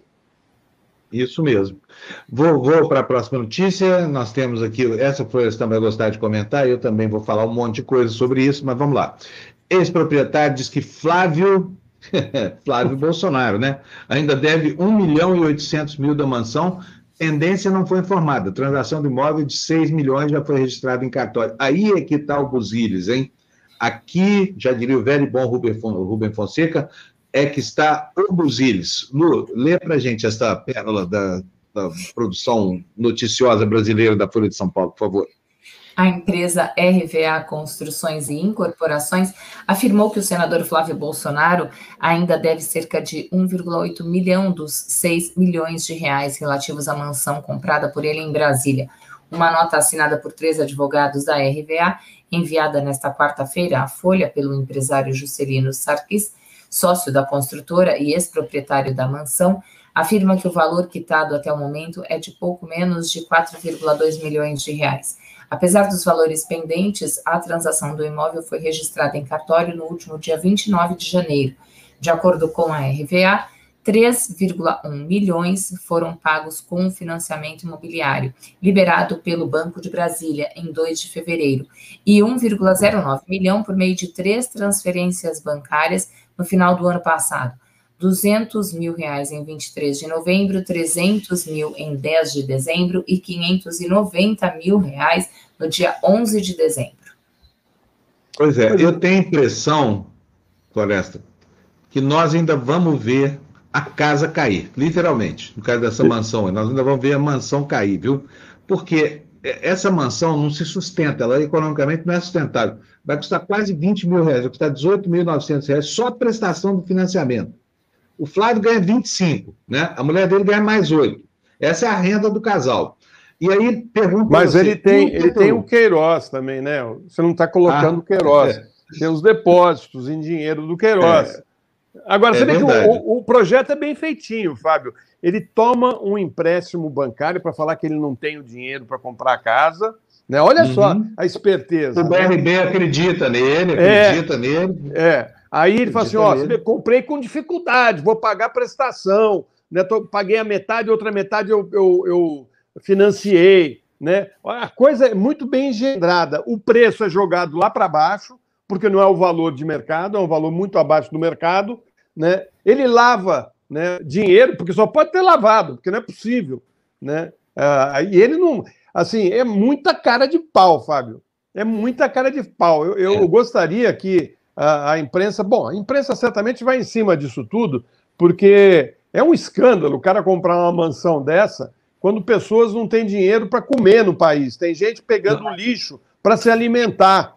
Tá é certo? É isso Isso que eu acho que é afronta, sabe? No momento que a gente está vivendo, que a gente vê as pessoas estão morando na rua, um, muitos pais de família perderam o emprego, a gente vê famílias inteiras aqui na Paulista morando, uh, sem, sem, emprego, sem condições de nada, e aí vem, é uma afronta, é uma afronta isso. Aliás, ontem, viu, Lu? Ontem o, o Freixo teve aqui no, no programa e falou uma coisa uh, incrível que o pai dele, o pai do Bolsonaro, o pai do, do Flávio, comprou 14 imóveis, né, Fábio? Uh, é. E muitos deles, acho que a maioria. Não, o, né? o próprio Flávio comprou, sei lá, for 14, 16 imóveis, né? Agora, sabe o que, que me incomoda nessa história? Não é o fato desses sujeitos ter Maria de mania, mania de Maria Antonieta. Ele é a Maria Antonieta dos tempos de hoje, sabe? Agora, o problema é fazer isso com grana roubada. Essa que é a questão, grana roubada, porque o dinheiro que está nessa casa é dinheiro de rachadinha. Não interessa que a rachadinha se materializou na forma de um apartamento do Rio de Janeiro, 2 milhões e meio, uma super mansão, e, e agora esse apartamento está sendo trocado por isso aí. Mas já que o Floresta falou no Freixo, ouçamos o Freixo, que é um sujeito que entende bastante dos negócios milicianos dessa família. Sobre esse escândalo, que eu chamo de um deboche, que é o senador Flávio Bolsonaro comprar mansão de 6 milhões, no momento em que esse sujeito está sendo investigado por corrupção, porque rachadinha e no Código Penal tem outro nome, é corrupção, né? É, não existe rachadinha em nenhuma lei brasileira, é corrupção. Ele compra um imóvel de 6 milhões, ele está debochando da cara da justiça brasileira, não tem outra palavra, é deboche. E a justificativa que ele comprou com outros imóveis, eu queria sugerir que vocês levantassem, depois eu tenho, posso te passar, a quantidade de imóvel que tanto ele quanto o seu pai, o presidente da República, compraram imóveis com dinheiro vivo. Quem é que compra imóvel com dinheiro vivo? Tá? Não foram poucos, eu tenho toda a lista. O, o Jair Bolsonaro. Está aqui, eu tenho, eu tenho a lista toda aqui, só para você ter uma ideia. O Jair Bolsonaro e a sua ex-mulher de 1997 a 2008, eles compraram 14 apartamentos, dos quais cinco imóveis foram comprados com dinheiro vivo. Cinco imóveis dos 14 com dinheiro vivo, sendo deputado. Né? Duas casas, dois terrenos e um apartamento. É, é, um, é um negócio absolutamente escandaloso. Um terreno ele comprou por 160 mil em 2006 e ele vendeu por 1 milhão e 900 em 2011. Como é que alguém compra um terreno por, em 2006 por 160 mil em dinheiro vivo e vende por 1 milhão e 900 mil em 2011? E sabe para que ele vendeu? Para um sujeito chamado Marcelo Traça. Não sei se você lembra dele. Ele foi um dos delatores da Lava Jato que dizia que lavava dinheiro comprando imóvel. Pois é. É isso aí. A gênese dos negócios dessa família. O Flávio Bolsonaro me lembra muito, sabe quem, Florestan? Me lembra muito Quercia, o Maluf, né? Gente que é, roubava, não é, viu, não estava nem aí para... Desculpa, ah. Fábio, é diferente, porque uh, eles não têm uh, a mínima sensibilidade, sabe? O, o Quercia não, fazia, não faria um negócio desse em plena pandemia, entendeu? Assim, uh, o, o, o, método usado por esses caras é mais escandaloso ainda, né? Mesmo porque a origem do dinheiro é, é uma origem de galinheiro, né? Quer dizer, ele, eles começaram a fazer, segundo o Ministério Público do Rio de Janeiro, a, a, a limpa, né, com cargos de assessores que não trabalhavam e que eles ficavam com salário para eles. Ou seja, aquela aquele grupo imenso de assessores que o deputado tem direito, e os vereadores, os senadores têm direito, ele pegava, uh, colocava nome de, de, de, pessoas que são ligadas muitas às, às milícias do Rio de Janeiro, e esse dinheiro era repassado para a conta dele uh, através de dinheiro vivo, né, feito pelo, pelo Queiroz, e as contas que o Queiroz pagava. O Queiroz pagava a conta, né? da escola do, do filho dele. Aliás, uma coisa interessante é o seguinte: eu fiz as contas aqui, né? Eu queria saber como é que o Flávio Bolsonaro vai pagar plano de saúde, escola dos filhos, roupa para os filhos, tá certo? Com o que sobrou do, dos rendimentos dele, né? Depois de ter que pagar a prestação que ele vai pagar, porque tem o IPTU, né? Depois também tem o IPVA dos carrões que ele tem, né? E, assim, não bate essa conta, Fábio, não bate. Ele foi é. malandrão, ele é malandro, cara. Tá, tem uma malandragem aí que é descarada. E acho que o Quercia e o Ademar de Barros, esse povo todo que a gente conhece as histórias, né, eram um pouco mais sofisticados, né? não, não eram tão grotescos, né? e nem, nem ficavam mais escondendo. É, Floresta, o, o, o Ademar de Barros comprou uma mansão em São Sebastião e hum. mandou construir um muro na praia. Era tão ostensivo Mas naquele tempo eram outros tempos, né? Era, era um tempo em que o Brasil estava muito atrás, não era. No, no, não, e tinha, tinha censura à imprensa, inclusive, né? naquela é, época. Exatamente. Então não, não, se podia falar nada do Brasil. Hoje não, hoje ainda podemos. Então vamos usar esse espaço aqui para denunciar esses canalhas aí que usam dinheiro roubado para comprar. E agora, o, o, o, o interessante é ver o comportamento insidioso dessa gente. Sabe por quê? Porque o ladrão rouba para usufruir do dinheiro. Como o dinheiro tem valor nenhum, porque ele não fez nenhum esforço para ganhar, só correr da polícia, né? Então ele se sente à vontade para viver como um nababo, caso do Flávio Bolsonaro. O sujeito tem uma, um gosto pela ostentação. Olha, podia ser fanqueiro ostentação esse menino, viu? Se tivesse, não tivesse sido é, deputado, tivesse seguido a carreira do pai, aliás, em todos os sentidos, talvez desse um bom fanqueiro, porque, olha, tem ligação com milícia, né? Tá lá, o funk, ó. Ticum, ticum, ticum. Como é que é para saber se é funk? Tem que fazer assim. É, meus filhos me ensinaram outro dia. não vou fazer isso, não. Palhaçada minha aqui, mas não precisa de tanta piada assim, não. Vamos lá, gente. Vamos botar a notícia na tela aqui daqui a pouquinho. Nós vamos o Tebe de volta aqui. Faz tempo que eu não vi meu companheiro querido. Olha, o Jacques Wagner está dando uma entrevista para a Folha de São Paulo. É isso que está na tela aí já especulando mais uma vez, eu acho um desastre. Em todo caso, está aí Ciro, Lula, o Jacques Wagner, está criada cisânia na esquerda, né, é, a partir dessas posições. Mas, de qualquer forma, aí nessa entrevista, o Jacques Wagner abre um pedacinho da janela para que uma réstia de luz de concertação é, possa entrar. A manchete é essa: PT não descarta frente ampla, mas não vejo como prosperar com Ciro o senador Baiano afirma que o pedetista tenta isolar o PT e cita como opções, além de quadros de seu partido, o governador do Maranhão, Flávio Dino, do PCdoB, que já é um avanço, hein? Lu, lê para nós a notícia, por favor. Uma das principais lideranças nacionais do PT, o senador Jacques Wagner, afirma que o partido não desistiu de compor uma aliança eleitoral contra Jair Bolsonaro em 2022, mas que não vê como prosperar com Ciro Gomes do PDT. A Folha, o petista que assumiu a Comissão de Meio Ambiente do Senado, avalia que o grande número de militares em funções no governo revela a existência de um desvio de função e prega que o discurso ambiental é a frente ampla contra o negacionismo. Que perfil o senhor defende, né? A pergunta. Se o Lula recuperar seu direito político, tenho de saber dele. Se ele estiver com vontade, acho que tem, dentro do PT, ele seria natural. Se ele não recu recuperar, que eu espero que não aconteça, ou achar que é melhor ter outro nome, aí tem o Haddad. O Rui Costa é um nome, e os governadores do Ceará e do Piauí também. Como há nomes em outros partidos, é óbvio que o nome do Flávio Dino do PCdoB é sempre um que circula. O Ciro Gomes do PDT, evidentemente, está colocado, mas ele está fazendo uma política de isolamento do PT, então não vejo como prosperar. Foi o que disse Jacques Wagner na entrevista à Folha. Diga, Floresta. Não, eu acho só que, uh, acho que uh, essa frente aí não vai sair, Fábio. Acho que nós vamos para a eleição, eh, cada um lançando seu candidato, ao que tudo indica. O que eu espero é que eles parem de se atacar, porque o nosso adversário, o nosso inimigo, está uh, lá em Brasília. Né? Então, a gente não tem que ficar gastando munição com os, os, que deveriam estar juntos na luta contra o fascismo. Né? É, é uma pena que isso esteja acontecendo, mas uh, eu acho que, uh, pelo voto, né, numa eleição democrática, num sistema capitalista, é assim mesmo, aqui no Brasil principalmente, cada um lança um candidato, aquele que for para o segundo turno faz a composição e tenta uh, assumir compromissos, né? Uh, eu lembro da, da, da, da primeira uh, participação do Lula numa eleição, uh, presidencial em 89.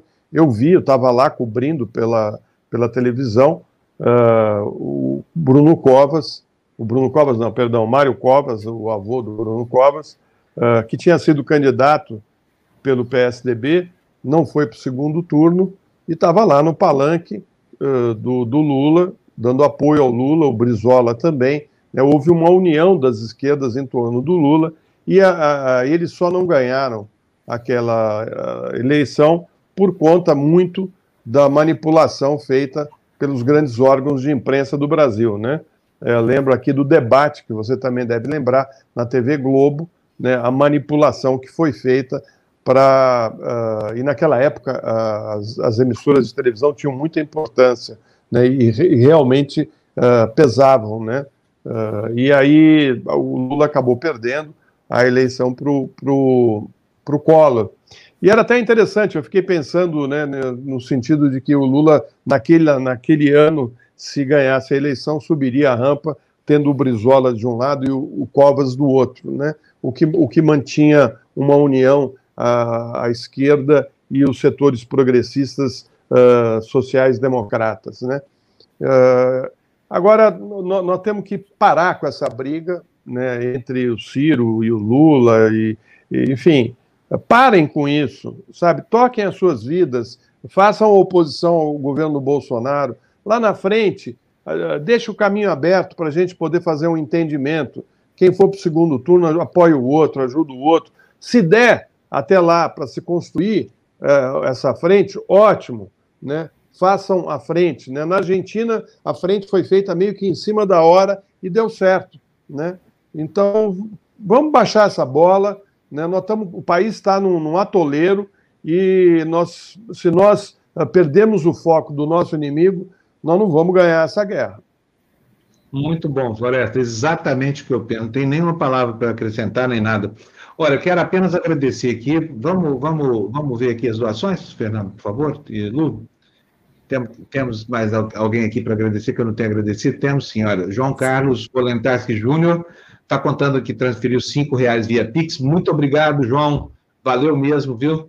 Luciane, é, Liciane Rolling está dizendo que na minha cabeça poliana eu achava que dava para todos ficarmos em casa quietinhos, comendo arroz com ovo até achar uma solução. Pois é, Luciane. A solução, olha, a, a OMS já falou ontem que nós vamos ter que aguentar mais um ano de pandemia aí, hein? Vai ser um ano terrível para a gente, já está todo mundo trancado, cumprindo prisão domiciliar há tanto tempo. Então, imagina aqui no Brasil, aonde é que isso vai? Sem vacinas suficientes, apesar de, esse acordo ontem de cento e poucos milhões de doses a mais aí, mas, enfim, não existe empenho do governo. Na rigor, o governo brasileiro não quer que ninguém se vacine. O governo brasileiro quer matar a população. Esse Bolsonaro é um incendiário, um piromaníaco maluco que está colocando fogo na sociedade aí por causa do seu projeto é, esquizofrênico. Bom, Antônio, R$ 22,90, olha só. Antônio, primeiro, obrigado pela doação. Segundo, concordo com você. É triste, mas demos errados com, demos errado com que nação que a gente foi construir. Né? Por trás do fenômeno Bolsonaro, tem 60 milhões de pessoas.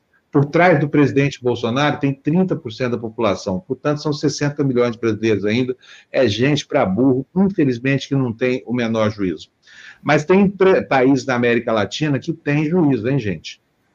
Daqui a pouquinho nós vamos falar com um, um legítimo representante de um desses países aí. Olha, o Renato Leandro Souza Rezende, dois reais, está é, tá dizendo aqui que todo funk é sujo como eu. Muito obrigado, filho. Se você acha que eu sou sujo, o que está fazendo aí? Está querendo pegar a nossa poeira? Ô, Fábio. Manda, manda, mais, pode me xingar, mas manda dinheiro. Se você mandar 20 reais, pode xingar até minha mãe, viu, Renato? Pode mandar aí. Ô, Fábio, aquele slide que você comentou da Liciane, é só para registrar também que teve uma, uma transferência de Pix para a gente do João Carlos, que estava bem em cima, assim, no slide que você mostrou. Opa, tá bom. Para agradecer. João Carlos, cadê aqui? Vamos. Vamos é achar o João Carlos aqui, então. A foto que você mostrou da Liciane, que tá, uh, tinha a transferência do João ah, Carlos. Ah, sim, eu vi, eu falei, eu falei, eu vi lá em cima pequenininho. Obrigado de novo, viu, João? O José Carlos Faria nos manda cinco reais, dizendo que o Ademar de Barros teve o cofre que guardava milhões de dólares na casa da sua amante, de codinome Doutor Rui, expropriado por grupos militantes da ditadura. A Dilma, certo, estava lá. Ó dando um jeito desse copo do, do Odemar. O copo foi jogado de cima do segundo andar da mansão do Odemar, não foi isso, Florestan? É, foi isso mesmo. Agora tem uma coisa interessante, né? A venda da, do Diário Popular, né? A Globo compra o Diário Popular uh, e depois uh, uh, troca o nome, né, para Diário de São Paulo, né? E compra do Quércia, né? Não sei se você lembra disso, né? Lembro essa. Uma história mal contada, viu, Fábio? Até hoje. A venda do jornal do Quest já foi mal contada. Depois é. a venda do Quest para as organizações foi mais mal contada. Foi mais, é, enfim, cara, política e negócios no Brasil é uma coisa que eu vou te contar, viu?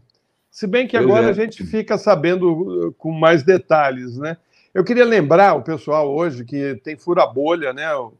Daqui a pouco, ao meio-dia, aqui na TV Democracia, o Fábio, eu, a Carla Jimenez, o Eduardo Moreira, o Gessé, enfim. O Eduardo Moreira uh, deu aquela.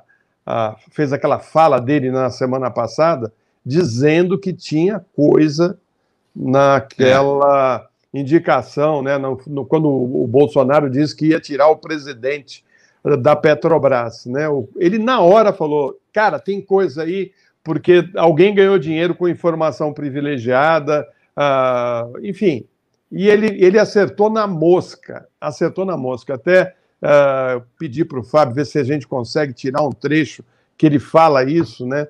Porque aí você vê a qualidade né, de, um, de, um, de uma pessoa como o Eduardo, né, que tem a compreensão principalmente do como funciona uh, esse tal do mercado, né, Fábio? Que é uma é. sombra no país esse mercado. O mercado gostou, o mercado não gostou, o dólar vai subir, o dólar vai cair, a bolsa. E parece que vai mudar a nossa vida, né? Se a bolsa caiu, se o, dólar subir ou descer, entendeu? E, e, tudo depende do, da bolsa, e tudo depende do dólar e do mercado. E se uh, não fizer a reforma, o mercado não vai ficar feliz. Se não fizer aquilo, o mercado também uh, vai ficar bravo ou vai ficar. Enfim. E a população é. que se dane, entendeu? Os 220 milhões de habitantes que se dane. O que interessa é o tal do mercado, né, Fábio? Olha, é o seguinte: esse tal de mercado, o comportamento dos jornalistas que são pagos pelo mercado, que vivem fazendo, mesmo que não recebem dinheiro, vão dar palestra para banco, prestar consultoria para banco. Então, banco é que fala. Quando fala mercado, são os quatro bancos, tá? Tem uns 60 fontes aí que eles todos ouvem, falam a mesma coisa, por isso vocês sempre veem nos jornais isso aí. É, aí tem o Eduardo, que é um banqueiro, Eduardo é banqueiro, ele vem do, do, do, do sistema financeiro, felizmente o, o, Eduardo é um sujeito muito diferenciado, tanto que não, não ficou lá, embora tenha prosperado, não ficou, né? Quando ele falou, eu quase caí das pernas, falei, não é possível que alguém vai usar um, um piti do Bolsonaro para ganhar dinheiro, e não é que era verdade mesmo. Olha só que coisa. Agora, por falar em, em, em piti, tudo mais, deixa eu botar para dentro meu amigo Tebni aqui. Oi, Tebni, bom dia. Com, tudo riba. Levar, hombre. Ô, ô, Tebni, essa, essa vacina que você tomou não é boa, não, hein? Ah, não? Não, sabe por quê? Por Porque você não virou jacaré? Pois é. Virou sim. Pô, virei. Vacina virei. boa vira jacaré, cara. Então. Eu até virou, nós vamos até uma foto dele aí, você viu, Florestan? É. Tem, tem, tem uma foto aí. Olha, eu fico feliz, viu, porque estou conseguindo entrar justamente com a, com a estou, olha, eu sou admirador dessa, dessa jornalista, viu? É extraordinária, eu gosto muito dela. Mas vamos lá com o que interessa, né? Vamos lá. Isso, ficou bonitinho, viu? Mas olha esse só. é o jacaré, Bini. Esse deve ser outro jacaré. Esse, esse se foi com uma chinesa mesmo. É, olha, vamos falar da América Latina, porque tem muita, muita informação, né? É, eu estava lendo hoje uma coluna do Mário Vargas Llosa, aquele grande escritor peruano que deveria ficar calado e só escrever, mas não escrever as besteiras que está escrevendo ultimamente, né? Ele está fazendo um elogio ao, ao presidente da Colômbia, só que ele esquece que hoje a Colômbia está com 2.262.646 pessoas contagiadas. Isso significa, basicamente, o 4,5% da população tá? onde a coisa está realmente mais eh, escura, mais eh, triste, é na capital, né? em Bogotá. Bogotá já atinge 9,5% da sua população, de 7 milhões. Isso quer dizer 660 mil, quase 661 mil contagiados, né? com muitos falecidos. Mas isso na Colômbia, enquanto isso no Paraguai a situação também não está muito boa. Eles estão sem medicamentos, nem camas disponíveis os médicos estão exigindo, né, é, pelo menos duas semanas de quarentena total, quer dizer, que ninguém saia na rua. Isso que é, é, assegura é o, o doutor Carlos Marinigo, que é o chefe do Instituto Nacional de Doenças Respiratórias e do Ambiente, que é a principal instituição médica relacionada com esse tema da Covid, né? Isso lá, aqui no Chile, nós já estamos com 3,7 milhões de pessoas vacinadas. No primeiro, no primeiro, está todo mundo virando jacaré, tá? e tem eh, já também 211 mil eh, chilenos vacinados já com a segunda vacina. Eu estou esperando, porque daqui a mais umas duas semanas eu vou tomar a segunda. Estão chegando as vacinas, está sendo bem feito, só que o problema do Chile continua sendo o problema do, do mundo inteiro, né? Festas clandestinas, pessoal sem máscara nas ruas, nem imagine como foi na praia, né? Eh, a temporada do verão no Chile, que é exatamente igual à do Brasil, levou muita gente para o litoral, e isso aumentou drasticamente o número de contagiados hoje aqui no, no Chile, né? Olha, está aí. 20, Sim, diga. É, então, peguei esse quadro aqui, esse é o dado da Organização é, Internacional da Saúde, né, o órgão da ONU, Organização Mundial da Saúde, internacional nada, mundial.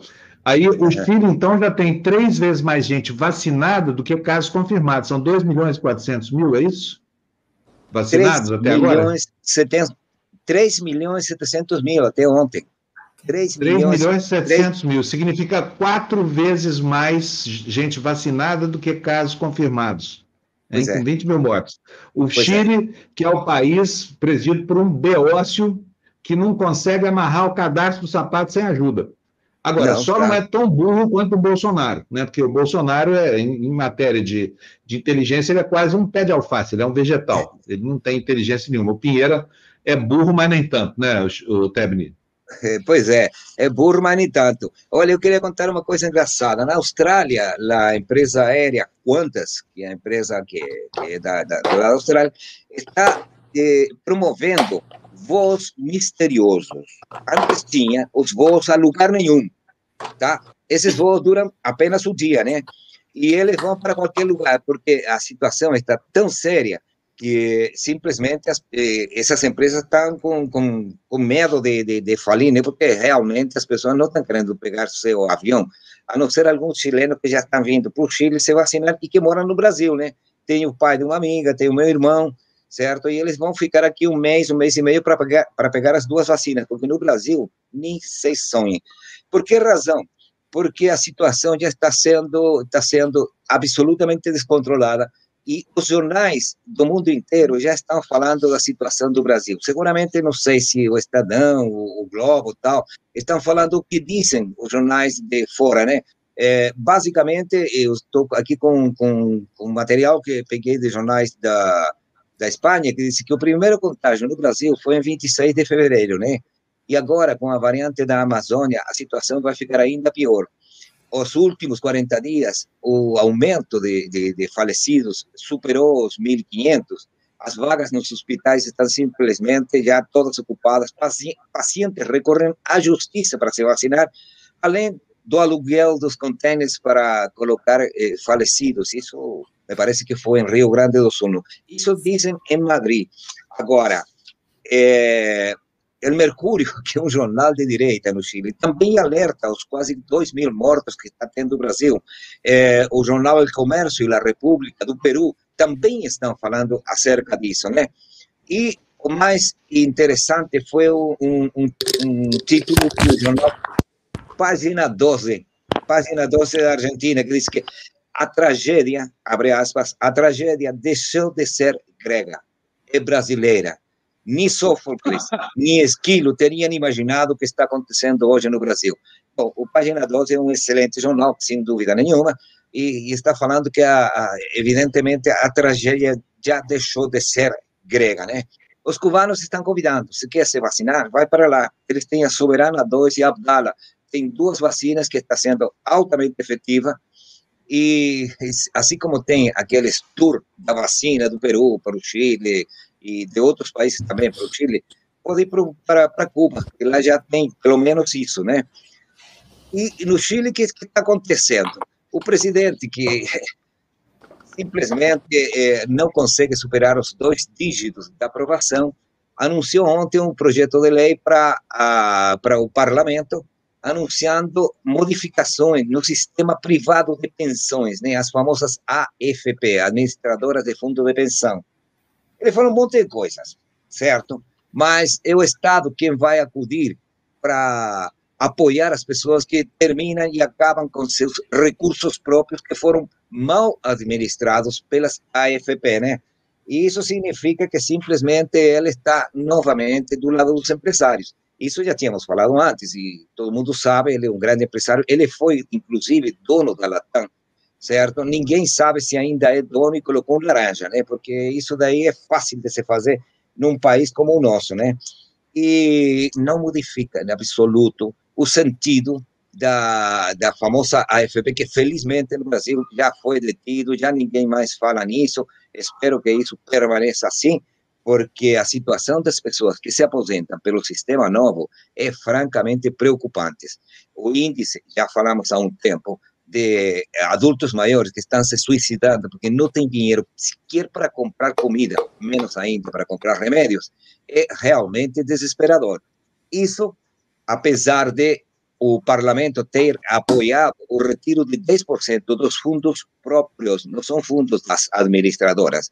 Em duas oportunidades, está se falando numa terceira, um terceiro retiro de, de um terceiro saque do 10%, apesar que o governo já anunciou que ia mandar tudo isso para o Tribunal Constitucional, que é uma espécie de quarto poder do país e que tem maioria dos seus das pessoas que ali discutem eh, favoráveis ao governo, né? E não fala do fim do lucro, não fala de coisas que realmente importam, porque o inventor desse sistema privado é irmão do atual presidente Sebastião Pinheira. Então, com essa preocupação e com a esperança de que isso no Brasil seja real, porque está se falando de 183 milhões de vacinas que estariam chegando proximamente ao Brasil, eu me despeço porque ainda tenho família lá, né? Tenho filha, tenho netos e realmente me preocupa, mas é uma situação pessoal que deve ser a mesma de cada um de nós quatro hoje a respeito das nossas famílias, né? Porque já não é só o adulto maior Hoje em dia, a juventude está pegando a Covid aqui no Chile e imagino que também ali no Brasil. Tá bom? Exatamente. um abração para você, bom dia. Se cuida, já vai para a segunda dose já esses dias. Né? Teu som não está bom, viu, Fábio? Alguma coisa tá aconteceu. Hum. Seu áudio ficou metalizado. Ficou. É. Ainda bem, porque se ele inventar de cantar, pelo menos a gente vai se salvar, viu? Porque esse daí, como cantor, é um excelente é. jornalista. Ah, é. Ah. Assim, tá, tá ruim, tá, tá ruim ainda? Aproveita, tá canta, canta aí, Fábio. Tá. Então, não, vou deixar o encerramento do jornal com vocês aí, tá? Tá bom. Podem se despedir das pessoas em nome, em nome de em meu nome aqui também, tá bom, gente? Um beijão para vocês. Até daqui a pouquinho no Olha, Tertúlia. Tá bom, então nós vamos ter Tertúlia, né? Uh, Lu, o que, que vai ter no Tertúlia hoje? Cadê o nosso programador aí? É, então. Com as informações. O Luiz não, não mandou, mas a, a Deia sabe, né? A, a Deia, Deia manda aí para gente. Bom dia atrasado da Rita Franco, dois reais para gente. Obrigada, Rita. A Rita também está sempre aqui com a gente. Muito obrigada. É, Deia, você quer mandar no chat privado os convidados certinhos? Para a gente falar aqui, porque daqui a é, pouquinho. enquanto, né? ela, enquanto ela, ela procura aí, eu queria só uh, dizer que tem uma matéria que acaba de subir no UOL, né, dando conta que tem já familiares, uh, pessoas dormindo em carros enquanto os pacientes esperam uma vaga na UTI. Né, e conta aí o caso de uma, de uma fila que está na calçada do lado de fora de um hospital público aqui em Mogi das Cruzes, na Grande São Paulo, né, uh, o que a gente considera Grande São Paulo, né, que Mogi fica bem próximo da capital, né, ali já tem pessoas esperando para ser internadas do lado de fora, esperando uma vaga na UTI, esperando uma vaga para ser atendida, e a fila já está do lado de fora do hospital. Olha a gravidade da situação que nós estamos e o que vem pela frente aí. E aquilo que disse o Nicoleles, né, o Brasil uh, vai viver, se nada fizer, se não fizer um lockdown, vai viver cenas terríveis, né? E a população vai sofrer muito, já está sofrendo por conta dessa desse descaminho nesse enfrentamento à pandemia. Nós temos que estar isolado, temos que estar usando máscaras, uh, temos que usar o álcool, temos que respeitar, né? Essas regras de isolamento, né, Lu?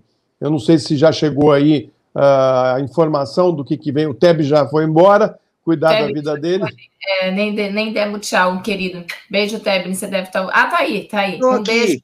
Ah, aqui. Tá só, só, queria responder ou fazer uma pequena reflexão. Né? O Martim Santos e a Débora Carolina Schmidt, que são duas pessoas que se manifestam no, no chat, falam que nem a direita nem a esquerda, certo? Já estão ultrapassados, pelo menos o que disse a Carolina. E o Matias Santos diz que é, nem esquerda nem direita, vamos derrotar o fascismo. Aqui tem um grande pensador que foi sempre o nosso futuro prêmio Nobel de Literatura, Nicanor Parra, irmão de Violeta Parra, que falava o seguinte: esquerda e direita unida jamais serão vencidas. Eu espero que isso daí não venha a ser verdade, não faria acordo com a direita, mas nem brincando. É isso aí, e falo bom dia para vocês todos também, tá bom? Obrigada. Tchau, Kevin. Tchau, bom dia aí. Bom dia. Obrigada, Jaqueline de Camargo, que doou para a gente 20 reais. Fê, eu vi que você mandou no chat privado que tem mais gente para agradecer. Vamos lá, então. Pavlova, querida, 3 reais, super sticker, obrigada está sempre aqui com a gente também. Dagoberto Melo de Luca mandou 10 reais para a gente. Fábio, assisti a série da Globoplay, do, do, deve ser do, do Dr. Castor, né? E vi você novinho entrevistando o Castor de Andrade, você cumprindo sua função. Mas a Globo sempre conivente, daí ele bota entre parênteses. Boninho era amigo pessoal do Castor. Eu ainda não vi essa série, tá na minha, tá na minha lista. José Carlos Faria, Getúlio Vargas dizia que tinha dois tipos de ministro, os incapazes e os capazes de tudo. Sargento Pazuello se encaixa em qual? Qual se encaixa em Floresta? Pois é, eu acho que, uh, vamos lá, os incapazes e os capazes de tudo, né? Ele tem um é. pouco de cada um, né, Lu? Ele é incapaz e é capaz de tudo para ajudar a, o projeto do capitão. É. Jaqueline Camargo, 20 reais para a gente também. Fê, é isso? Eu ainda não recebi os convidados do Tertúlia. A Cacai no Tertúlia, tá aqui. Obrigada, Luiz Tadeu. Cacai no Tertúlia, tá aí. Não falta mais ninguém para agradecer, eu acho, né? Então, é o nosso não. tchau na festa. E na nove e meia, Tertúlia, né? Com Fábio Panúzio, quem mais? O estão falando aqui, Cacai no Tertúlia, tá escrito aqui. Tá, Ó, então vale é. a pena, hein? Porque o Cacai é, é sensacional. Né? Tá, o, o Estadeu que mandou pra gente, nosso salvador da pátria. então tá ele, bom. Ele, ele, mandou um beijo, Floresta, um bom dia para você, né? Cacai tá e Hélio Baixa, é isso? Baixa que fala? Baixa? Hélio baixa. Baixa, isso. né? Falei isso. correto. Tá, então teremos Cacai e Hélio Baixa logo, logo às nove e meia com Fábio Panuso, já com áudio certinho, sem, sem voz ah, metálica. Ótimo. Né? Ó, isso. Tchau, beijos. Tchau, tchau.